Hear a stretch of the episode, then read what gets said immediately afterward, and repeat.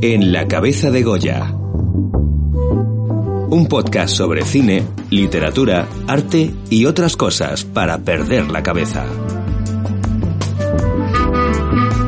Buenos días, buenas tardes, buenas noches. Estamos una semana más en el podcast en la cabeza de Goya.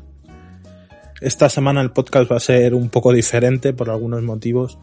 En concreto porque les he pedido a David y Kitty que se tomen unas vacaciones porque quería hablar de un tema que, que me interesa mucho que es el cine documental, pero el cine documental contemporáneo y las nuevas corrientes que está habiendo, ¿no? Eh, dentro de este cine documental. Aún así nos han traído las recomendaciones de la semana. También va a ser un poco diferente porque esta semana os vamos a librar de tener acertijo. Y también eh, porque a lo mejor escucháis como un, un ambiente o un entorno sonoro un poco diferente como de bosque y es que estoy grabando en un exterior me he venido a un bosquecito descampado con árboles que hay cerca de casa a estar aquí tranquilo y a grabar un poco al aire libre. Entonces, bueno, eh, empezamos con las recomendaciones de la semana, que aunque David y Kitty se han tomado vacaciones, nos, nos han hecho el trabajo y nos han traído sus recomendaciones. Recomendaciones de la semana.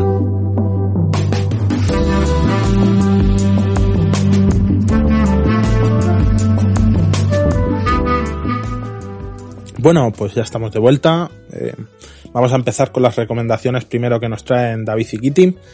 Kitty nos trae eh, un libro que se llama Vayamos Adelante de Sheryl Sandberg. Eh, es un libro que puede verse en cierto modo con un tono feminista, según nos pone por aquí, pero que va mucho más allá de eso. ¿no? es un libro que si te adentras profundamente en él y le quitas esa etiqueta de, de verlo como un libro de representación de, de cómo es el sistema de trabajo eh, para la mujer.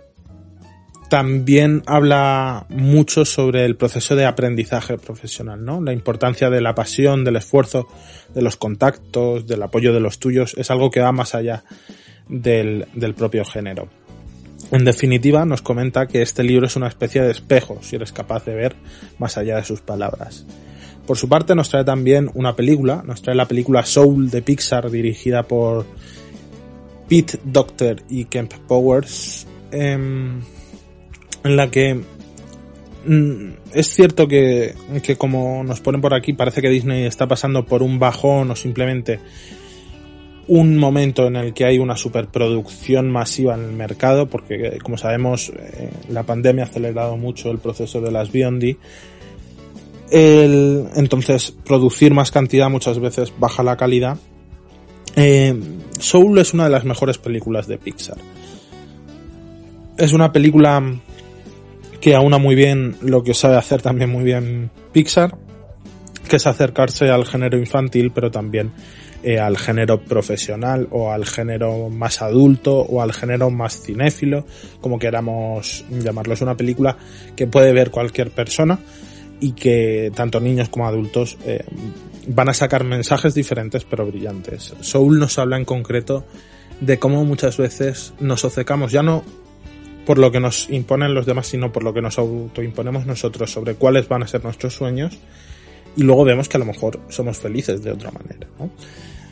Entonces Disney sabe muy bien cuál es el punto entre el cine infantil y el cine para adultos y es capaz de aunarlo muy bien eh, y lanzar un mensaje con una gran profundidad. David por su parte nos trae eh, dos recomendaciones de música, nos trae dos álbumes de Mike Oldfield, pero antes vamos a hablar de la recomendación libre.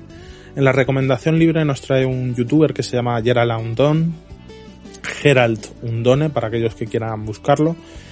Es un youtuber encargado eh, de hacer reviews técnicas específicas sobre el material audiovisual.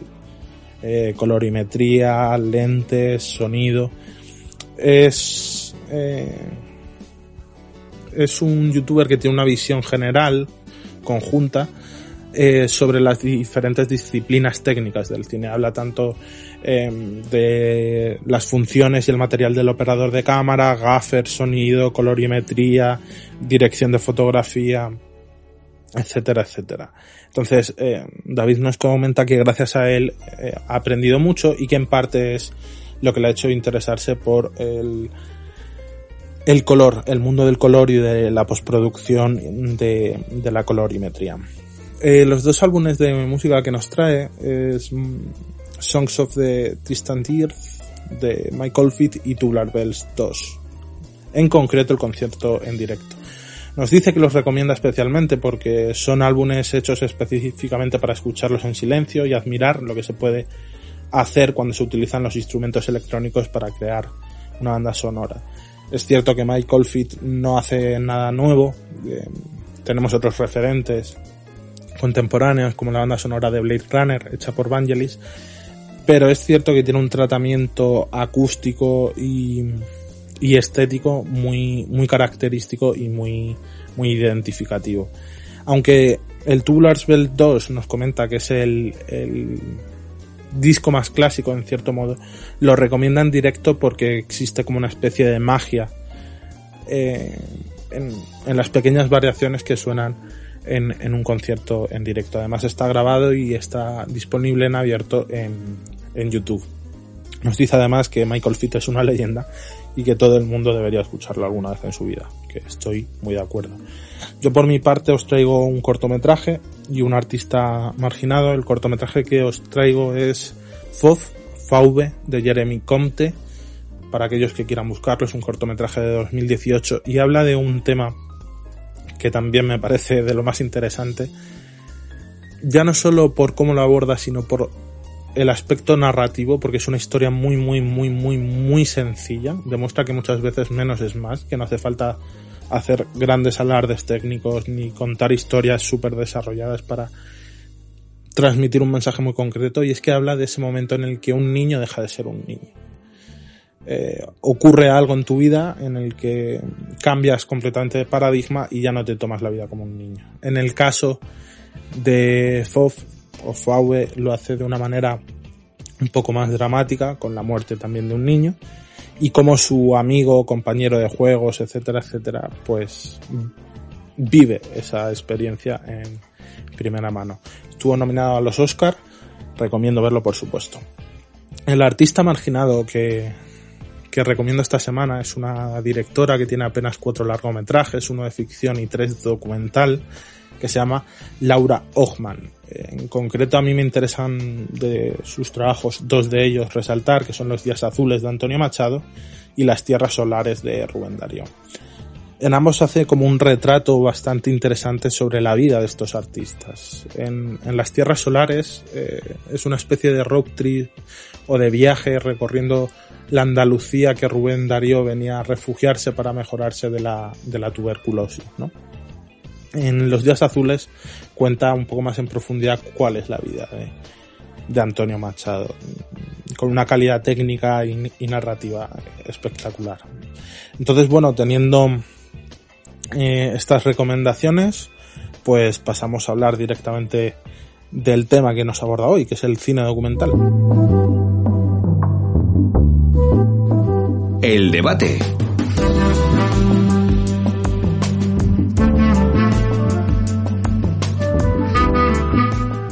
Bueno, como ya he anticipado un poco, es un tema que me interesa mucho, que me apasiona, eh, pero antes de empezar a hablar de un poco las reflexiones generales que voy a lanzar al aire y con las que mucha gente estará de acuerdo y otra tanta no, creo que es necesario establecer el punto clave que diferencia al cine documental del resto de disciplinas o géneros, como queramos llamarlo, que es que tiene como base o como pilar principal retratar o captar la realidad. Digo retratar porque muchas veces se falsea, no todo el documental, pero hay partes del documental que se falsean o se hacen falsos documentales, ¿no?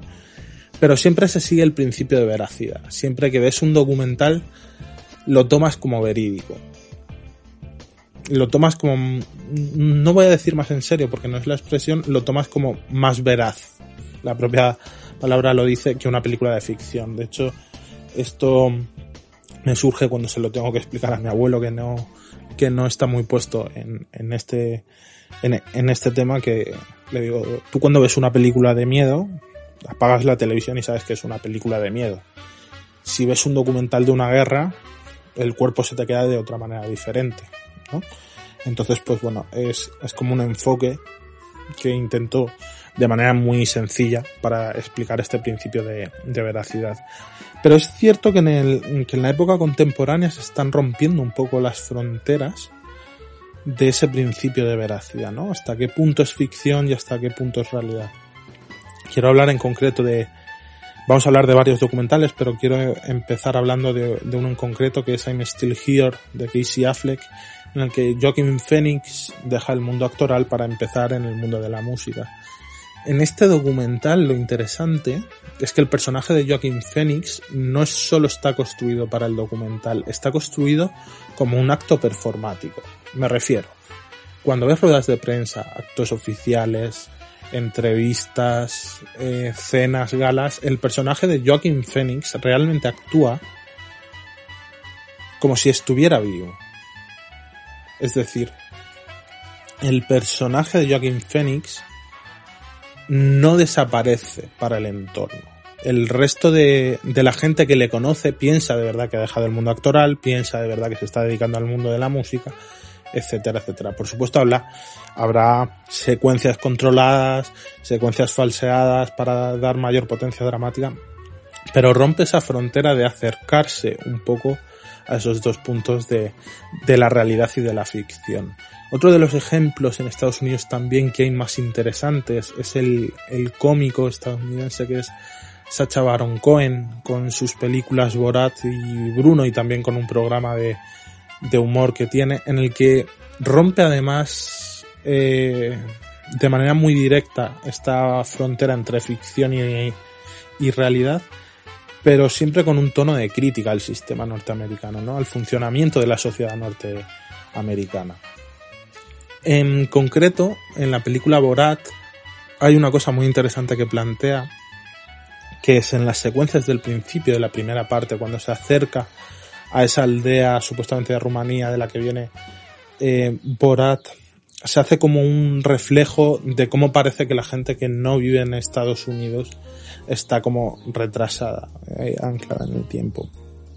Es algo de lo más interesante porque de hecho esto le, le, llevó a tener broncas legales, el pueblo le denunció por la visión que se estaba dando al exterior, etcétera, etcétera.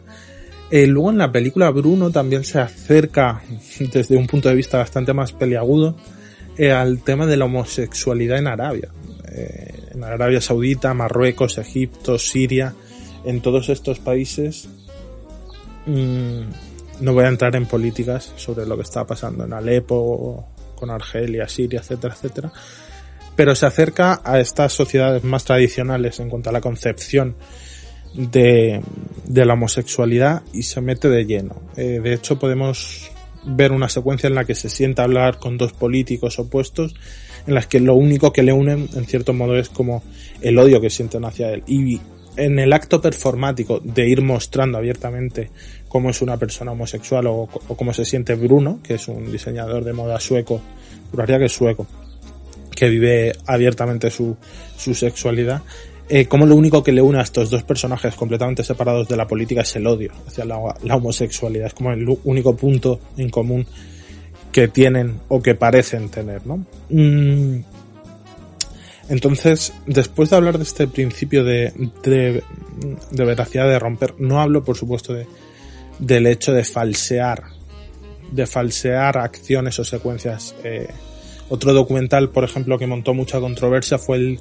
el documental de Super Sized Me, porque los datos médicos, que son los que avalaban y mayor y dan mayor peso científico, rigor científico al documental, eh, se estima que eran falseados quiero hablar además de del vídeo doméstico. Efren, creo que es Efren García, no estoy seguro, tendría que buscarlo. Pero hay un, un, un autor español que habla muy bien de este, de este tema que es el, el vídeo doméstico y sus reciclajes en la época contemporánea. Eh, si echamos la vista un poco a lo que se lleva haciendo en, el cine documental contemporáneo, existe una rama como muy intimista, pero que, aunque parezca nueva, esta rama de mirar la infancia con vídeos del pasado, con, con material encontrado, familiar, etcétera, etcétera, es algo que ya lleva vigente desde los 70. Eh, Jonas Mekas tiene una serie documental que se llama Walden, Diarios, Notas y, y Bocetos, donde habla a través de, de metraje encontrado familiar de su construcción sobre la patria, la familia, el entorno, etcétera, etcétera. Entonces nace una corriente que es muy interesante, que es como el vídeo familiar rompe las fronteras del hogar para tener una exhibición pública. Esos vídeos que normalmente se utilizan a modo de recreo, a modo de divertimento, de recuerdo, de nostalgia en el entorno familiar, rompen las fronteras para saltar a la gran pantalla. Eh, tal es así que es una corriente que no solo está en el cine occidental, tomemos por occidental el cine europeo y el cine norteamericano y latinoamericano, porque también tiene mucha influencia, sino que incluso en el cine asiático tenemos las películas, por ejemplo, de Naomi Kawase, tienen la película Tarachime, donde es cierto que no utiliza vídeo casero encontrado, pero utiliza los mismos pactos, es decir, eh, adentrarse a la realidad de su entorno, en concreto de la relación que tiene con su abuela, que es la mujer que le, que le ha criado, a través de, de los pactos narrativos y tecnológicos que existen en el vídeo casero. Es todo cámara en mano, con una videocámara eh, de una calidad que normalmente los vídeos caseros suelen ser de una calidad más o menos eh, normalita, por no decir tirando a mala, etcétera, etcétera.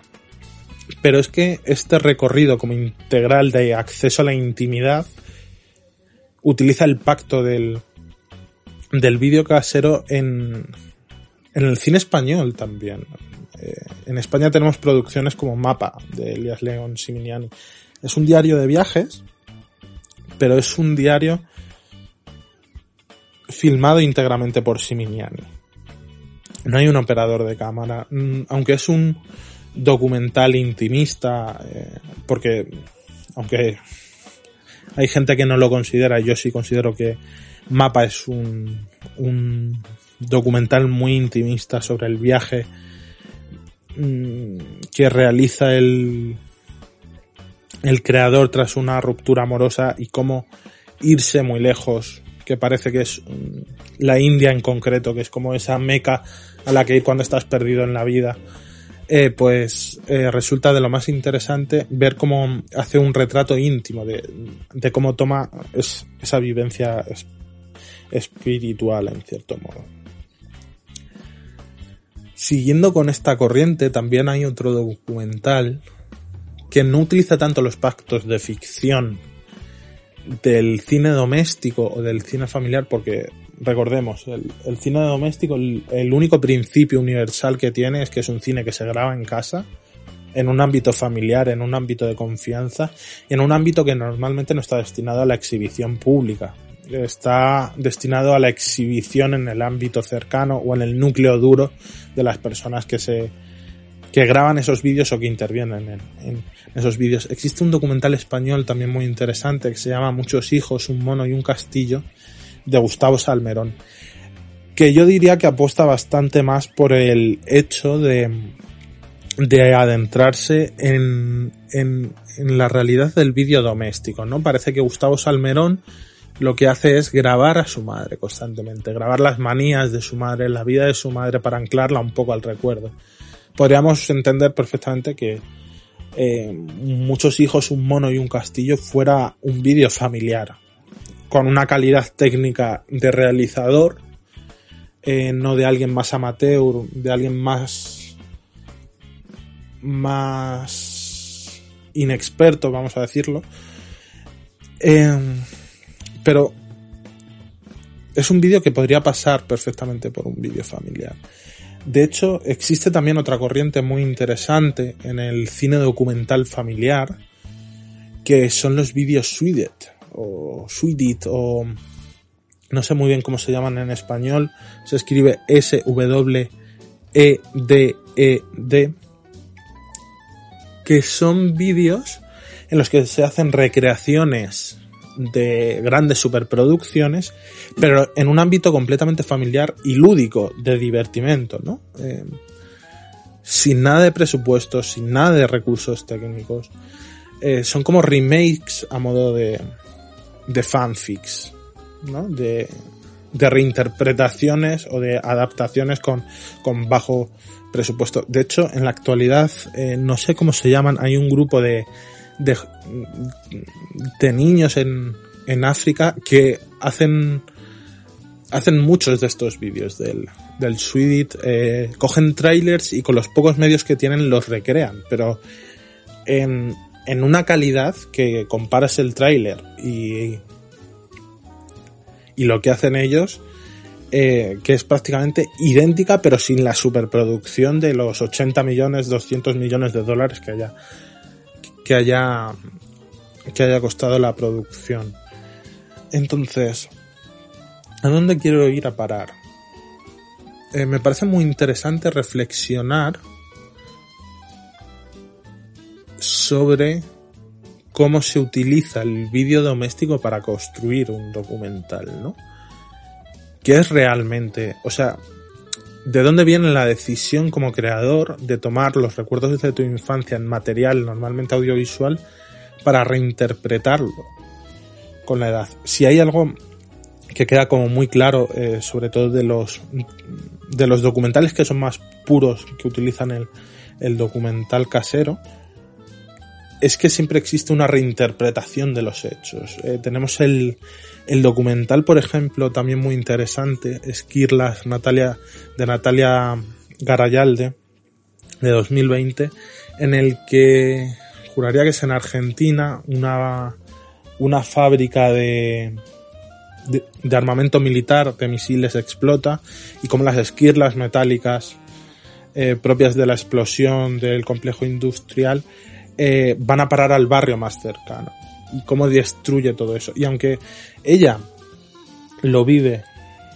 en sus grabaciones familiares de ese material encontrado, de ese metraje encontrado, como un juego, porque es una niña de 10 años, con el tiempo ahonda en esa reflexión y se da cuenta realmente de lo que estaba pasando, de lo peligroso que era el entorno en el que estaban, de cómo el Estado argentino estaba desviando fondos para la creación de misiles militares que luego eran vendidos, juraría que a Holanda o un país semejante, a un país occidental de Europa. Y hace una reflexión y reinterpretación sobre cómo fueron esas vivencias. Como ahora con, con 10, 15, 20, 30 años de diferencia, no sé cuánto, habrá el, el, mensaje y la concepción de lo que ocurre es completamente diferente, ¿no? Eh, como el Estado carga la culpa a un, a un pobre trabajador y dice que es un error humano cuando realmente se demuestra que la explosión mmm, no está causada por el supuesto peritaje que hacen los jueces. Entonces, además, este año ha pasado una cosa muy interesante que es el documental My Mexican Bretzel, que ha roto ha roto bastantes arquetipos y ha entrado un poco en conflicto. Hay realizadores que están muy a favor y hay realizadores que están en contra. My Mexican Bretzel es una ficción. Eh, es en gran parte ficción. La historia que narran los diálogos completamente en silencio, con un uso del sonido eh, prácticamente narrativo pero muy escaso que se hace, es como de ficción completamente, porque todos los diálogos que aparecen son ficcionados, no pertenecen a un diario real de la abuela de la realizadora, lo que sí pertenece es ese metraje encontrado. La realizadora se encarga eh, de aunarlo, Nuria Jiménez Lorán se encarga de, de, aunarlo, de juntarlo, de organizarlo y de darle un sentido. Pero claro, en cierto modo, en este tipo de documentales se rompe el principio de veracidad, si lo pensamos fríamente, porque no estás contando un hecho real, no estás retratando una realidad concreta, estás más bien experimentando con el género documental, hasta qué fronteras llega el, cine documental, hasta qué punto puede, se puede exprimir el cine documental y su concepción, ¿no? Eh, que a mí, por ejemplo, me parece una de las obras eh, más interesantes de este, de este año por lo que propone. Es cierto que es una reinterpretación cinematográfica del, del cuadro de Magritte, juraría que era de Magritte, de Esto no es una pipa, pero desdibuja muy bien esas fronteras que se están empezando a romper entre la concepción cinematográfica y la intervención del autor con el pacto de veracidad, porque si por algo destaca este cine tan intimista y de mirada familiar, es que huye completamente de la objetividad. Busca un, un subjetivismo continuo. ¿Cuál es la concepción que tengo yo sobre un hecho? ¿Cuál es la reinterpretación que hago después de un tiempo? Eh, ¿Cuáles son los recuerdos familiares o cómo vivo yo esos recuerdos familiares? Entonces existe un desdibujamiento bastante complejo que habría que analizar en muchas horas de, del cine familiar, del metraje encontrado, ¿no? Eh, porque la reflexión que hace o lo que propone Nuria Jiménez Lorán, más allá de la diégesis eh, que nos pueda contar, es lo interesante no es lo que cuenta, sino lo que representa lo que está contando. Es una ruptura con el lenguaje clásico del documental de seguir el principio de veracidad. Ya no se falsea una parte del documental o se muestra como un falso documental, sino que todo lo que hay se muestra como real. Se parte de la premisa de que lo que voy a contar es real. Hay falsos documentales que intentan aproximarse a esta concepción, pero normalmente el falso documental tiene, tiene un carácter de sátira.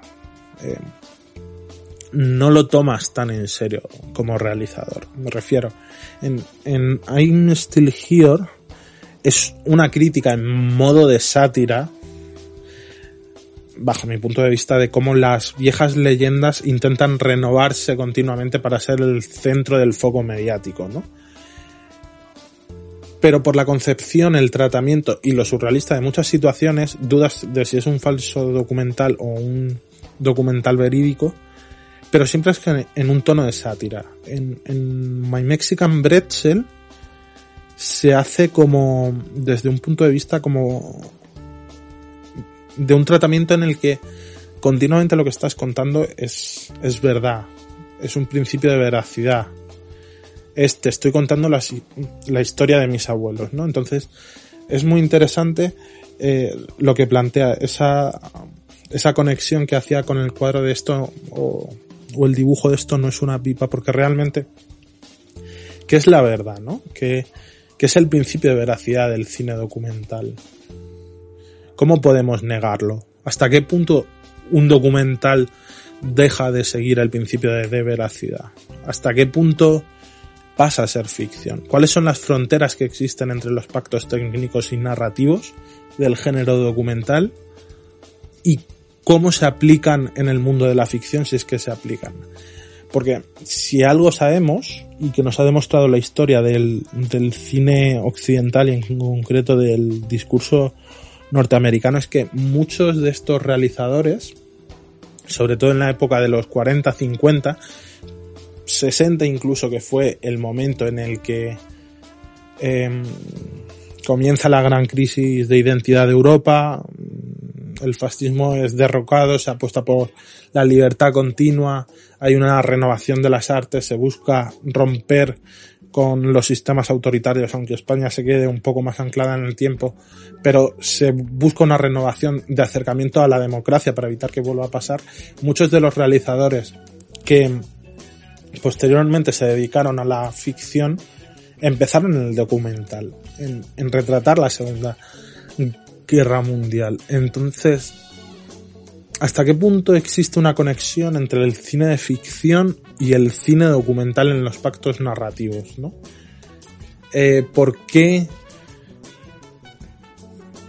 ¿Por qué cuando nos pone una película basada en hechos reales, de manera particular, por ejemplo, la encuentro, a lo mejor hay otras muchas personas que no lo encuentran así, pero yo de manera particular la encuentro mucho menos impactante o se me ponen menos los pelos de punta, por decirlo de alguna manera, no por la historia en sí, sino por lo que conlleva. Eh, creo que es una reflexión que, que dejo en el aire un poco y que me la quiera rebatir. Estaré encantado de traerlo aquí al podcast y podremos hablar tranquilamente. Es que, claro, además, este año eh, ha pasado otra cosa también muy, muy interesante con el cine documental que ya no solo en lo narrativo, en lo técnico y en lo y en lo explicativo no es la palabra. En lo demostrativo podríamos decirlo.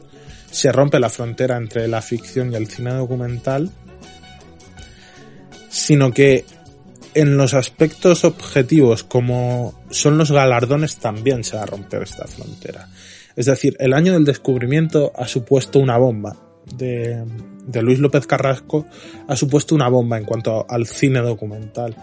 Eh, gracias a esta película y también en gran parte a My Mexican Bretzel, se ha demostrado que el documental es una disciplina, un género, un sistema narrativo audiovisual que tiene que estar a la misma calidad o que puede estar a la misma calidad que la ficción, ¿no? Que hasta el momento parecía que, que un documental no podía optar, como lleva pasando en los Goya, a mejor película, ¿no? Eh, entonces, claro, todo este conjunto de, de reflexiones, de secuencias, de, de pensamientos, hace que se desdibujen mucho más todavía las fronteras entre el cine documental y el cine de ficción, sobre todo en aspectos, en otros aspectos como por ejemplo es el uso de la animación. Si pensamos en la película El Vals de, de Basir, hay gente que la considera ficción y otra gente que la considera documental. Habría que ver hasta qué punto está guionizado de todo lo que se habla, ¿no? Hasta qué punto eh, las conversaciones que salen son reales y no son guionizadas. Eh, sobre todo porque para mí tiene una parte final documental que es la que le da ese peso que revoca o que más bien revocar, no, que asienta o que profundiza en, en la concepción de que lo que se cuenta es un documental que son las imágenes de ese, de ese campo de refugiados completamente destruido, en los que se ven cadáveres de niños, en los que se ven cadáveres de mujeres, en los que se ve fuego, etcétera, etcétera, ¿no? Entonces, eh, la película, claro, al tener un tratamiento de animación, y más si la ves en castellano, eh, que tiene un doblaje sí o sí, eh, parece una película inspirada en hechos reales, con un buen tratamiento visual, pero el hecho de mostrar las imágenes al final te da el peso suficiente para contrarrestar y decir que es un documental. Pero si por ejemplo lo vemos en las películas de basadas en hechos reales, que al final normalmente se, se suele incluir un archivo de imágenes.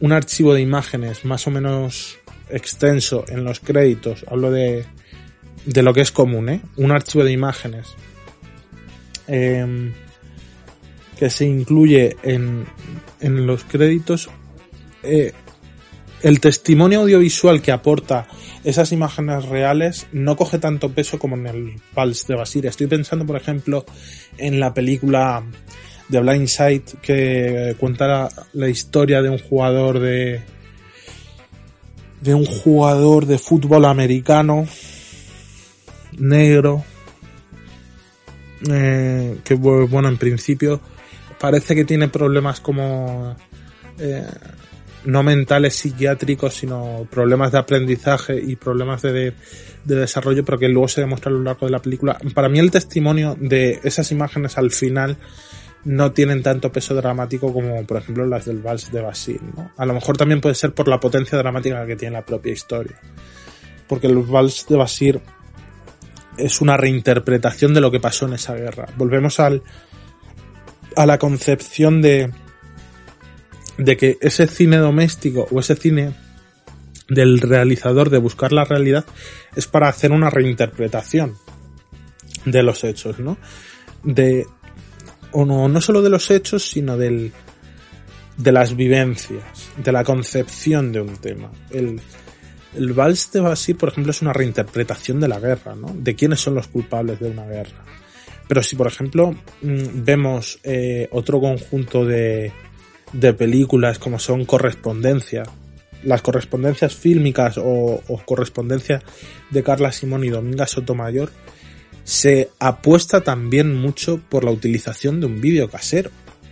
Es que eh, parecen vídeos caseros que se intercambian amigos en la distancia, ¿no?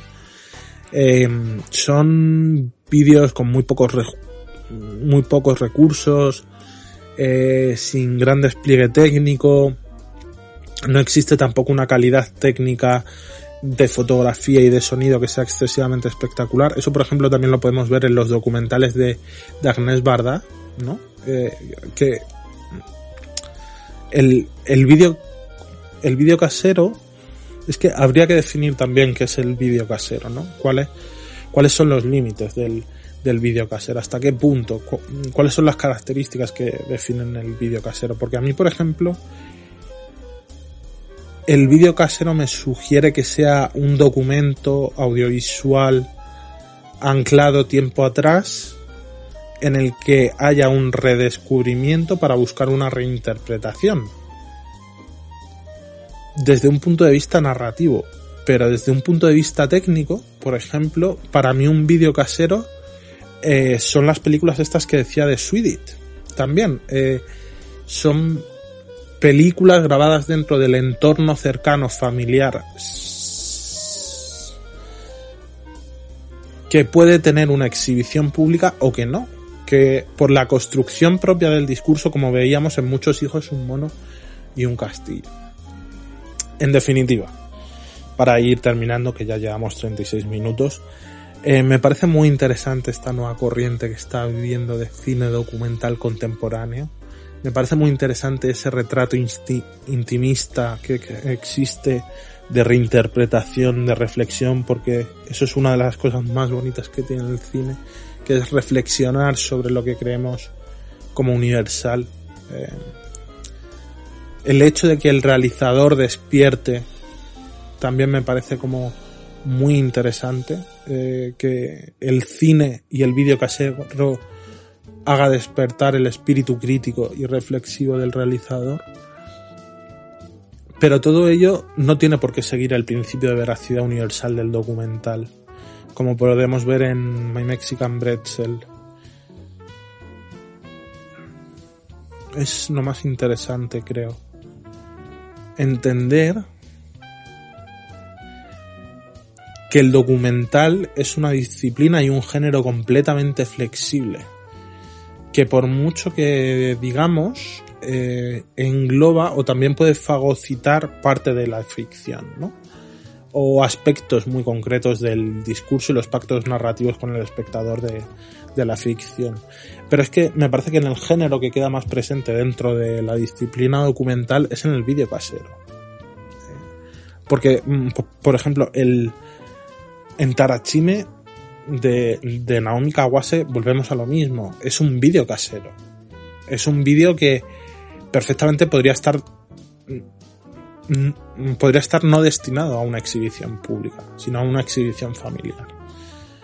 Es interesante, es muy interesante este tema. Podría estar hablando horas. Eh, hemos estado dando un montón de vueltas sobre un montón de temas diferentes. Pero bueno, eh, Quería compartir mis reflexiones con vosotros, para los oyentes, muchos o pocos que tengamos, y, sobre todo también debate, debate de, después de todas estas reflexiones eh, soltadas al aire, de haberlas escuchado y también de que la otra persona haya reflexionado sobre este tema, entender cuál es la verdadera concepción. ¿no? Y si existe, por supuesto que no existirá un consenso, pero cuáles son los puntos de vista que existen. Entonces, bueno, eh, aunque son 40 minutos, estimo más o menos, de, de podcast, es un podcast relativamente cortito, pues bueno, me apetecía compartir estas reflexiones al aire em, y mostrarlas abiertamente para que, que el resto de, de gente que, que muestra atención a lo que estamos haciendo pues se interese ¿no? por, por esta concepción cinematográfica, porque el documental es una de las herramientas, si no la herramienta creativa audiovisual que tiene mayor libertad, mayor incluso que la ficción, diría yo. Em, porque en la ficción si haces algo excesivamente creativo, pongámonos, pongámoslo entre muchas comillas, eh, puedes virar ligeramente al, al cine experimental, ¿no? Como, como Satan Tango o alguna película eh, semejante que tiene una parte documental que no sabes muy bien si es documental o es... Pero es como la mayoría de gente lo cataloga como cine documental. Bueno, pues estas son las reflexiones que comparto con vosotros. Espero que os haya entretenido, que no se os haya hecho muy, muy pesado eh, hablar continuamente sobre cine documental y, y su principio de veracidad y su relación con la ficción. Y, y ya está. Bueno, por último, eh, añadir una última reflexión, un último apunte, que por mucho que se siga el principio de veracidad y de objetividad, siempre existe un punto de vista subjetivo en, en el documental. El documental nunca va a ser objetivo. Por mucho, aunque sea veraz y nos muestre unos hechos ocurridos en la vida real, jamás va a ser objetivo. Porque simplemente el hecho de escoger un plano, la escala de un plano, ya está condicionando el discurso que estamos. El hecho de vestir a un personaje de una manera o de iluminar a un personaje de una manera o de otra, ya nos está diciendo mucho eh, cómo lo hacemos. Eso es algo muy interesante que está, por ejemplo, en el año del descubrimiento. Eh, que todos los personajes se muestran como bastante igualitarios, en misma escala de planos. Eh, se ofrecen como una visión 360 desde diferentes prismas de un mismo acontecimiento. Aunque con el lenguaje técnico sí se señala en ciertas veces algunos personajes como el, el, el el general de policía, bueno, no sé si es general, teniente, cuál sea el, el rango, ¿no? Pero bueno, esto para otro podcast nos da perfectamente. Muchísimas gracias por vuestro tiempo, espero que os hayáis divertido de nuevo.